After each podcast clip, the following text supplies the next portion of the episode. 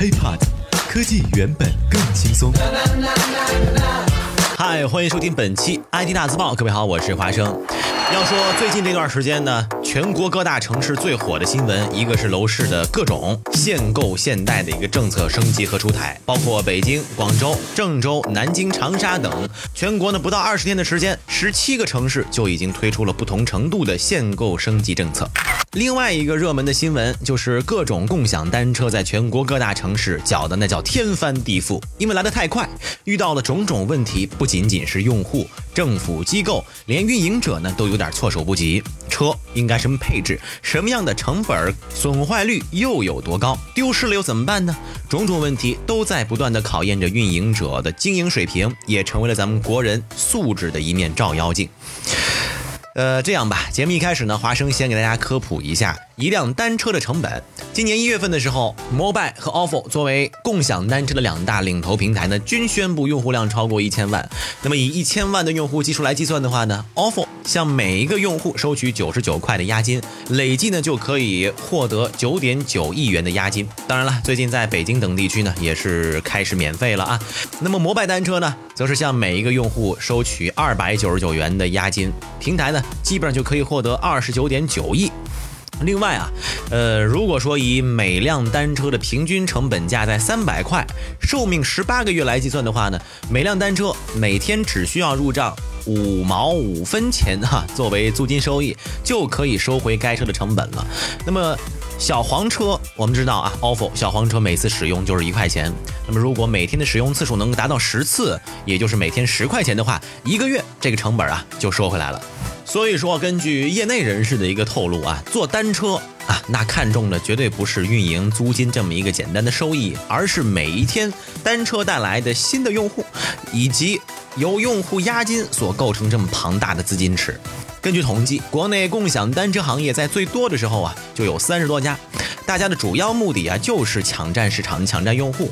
另外呢，如果批量生产单车的话，每辆车的出厂价也就是二百块钱，甚至更低。再来说一下共享单车来了之后，给相关部门增加的工作量怎么样吧？那么之前啊，ofo 在空降华生的这个所在城市郑州的时候，城市管理部门呢也联系了 ofo 的相关负责人啊，问有没有来报备，如果出现占道等等其他问题怎么处理？他们的回复就是很简单。遇到了问题再说，啊，这可不是危言耸听啊，各位，这是我们当地媒体亲自所报道的。在二零一七年之前，共享单车对于郑州而言啊，属于空白。别以为这事儿小啊，光它所牵扯到的部门就至少包括规划、交委。城管、交警等等，如果不提早进行管控，很容易形成乱糟糟、不可控的一个局面。呃，有这么一名城管呢，就告诉我们本地的记者了，说，哎，有的城市报道，自从共享单车出现之后啊，城管的工作量比以前多一倍，而且呢，有三分之二的时间都消耗在管理单车上。所以说啊，这就是明摆的问题。所以说，很多人都在想，共享单车的命运到底能熬多久？HiPod。科技原本更轻松。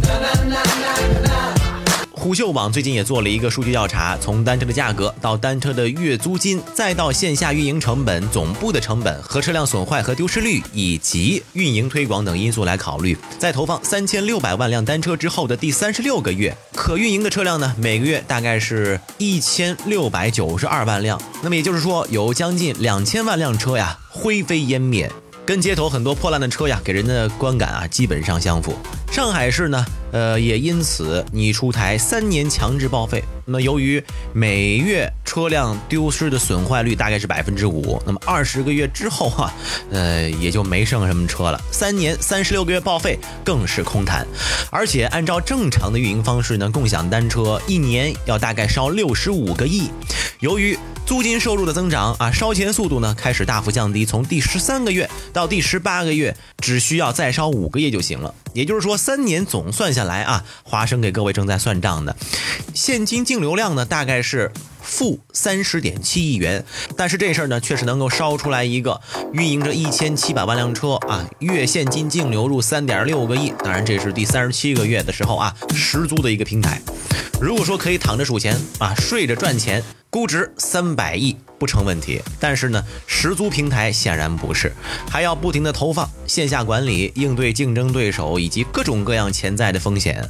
对于这些共享单车来说呀，未来十八个月的每一天都生死攸关。十足平台能否逃出升天，取决于两个方面。首先呢是创业者坚守的两条底线啊，毁损丢失率百分之五。另外一个呢就是单车的月租金收入一百块钱。目前几大平台肯定都做不到。当然，还有一些情况呢，比如说用户经常需要换好几辆车才能找到一辆能骑的，这是损坏率啊。另外呢，呃，两会的时候有免骑政策，周末的时候呢又有免费骑的一个政策，无缘无故的还有各种免费骑的一个政策接踵而来啊。另外呢，如果再加上守不住我刚才所说的一个损毁丢失率啊，以及呃月租的一个月租金收入的话，这两条底线，平台经营的情况呢也将会迅速的恶化。其次就是资金的问题，就是投资人再接再厉，这里打个括弧啊。根据测算，摩拜、ofo 现有的资金呢，不足以应对未来十八个月的一个苦战，缺口大概在三十亿到五十亿左右。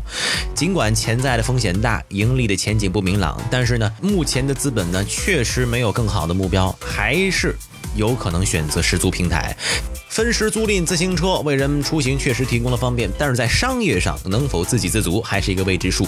比如说，这提供方便的还有公交、地铁，那也很方便呢。但是这些事儿呢，却需要政府巨额的补贴。呃，可能呢，很多朋友说了，说这公交、地铁啊，也不是为我们提供方便了吗？但是这些项目呢，确实需要咱们政府巨额的一个补贴，对吧？就拿北京来说，公开的数据显示啊，在前年二零一五年的时候，北京市政府在公共交通上呢，就已经补贴了二百五十个亿。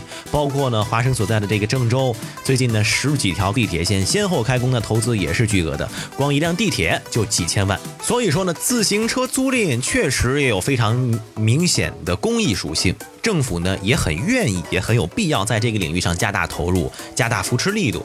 就拿补贴来说吧，北京市一年补贴公交就有二百五十个亿，那么为什么不能在公共自行车上花费二十五个亿呢？如果说各地政府的补贴要是介入的话呢，就可以大幅的减少盲目投放、无序竞争所产生的混乱以及对社会资源的一种浪费。所以说呀，别看单车小，但是共享单车平台这绝对是盘大棋。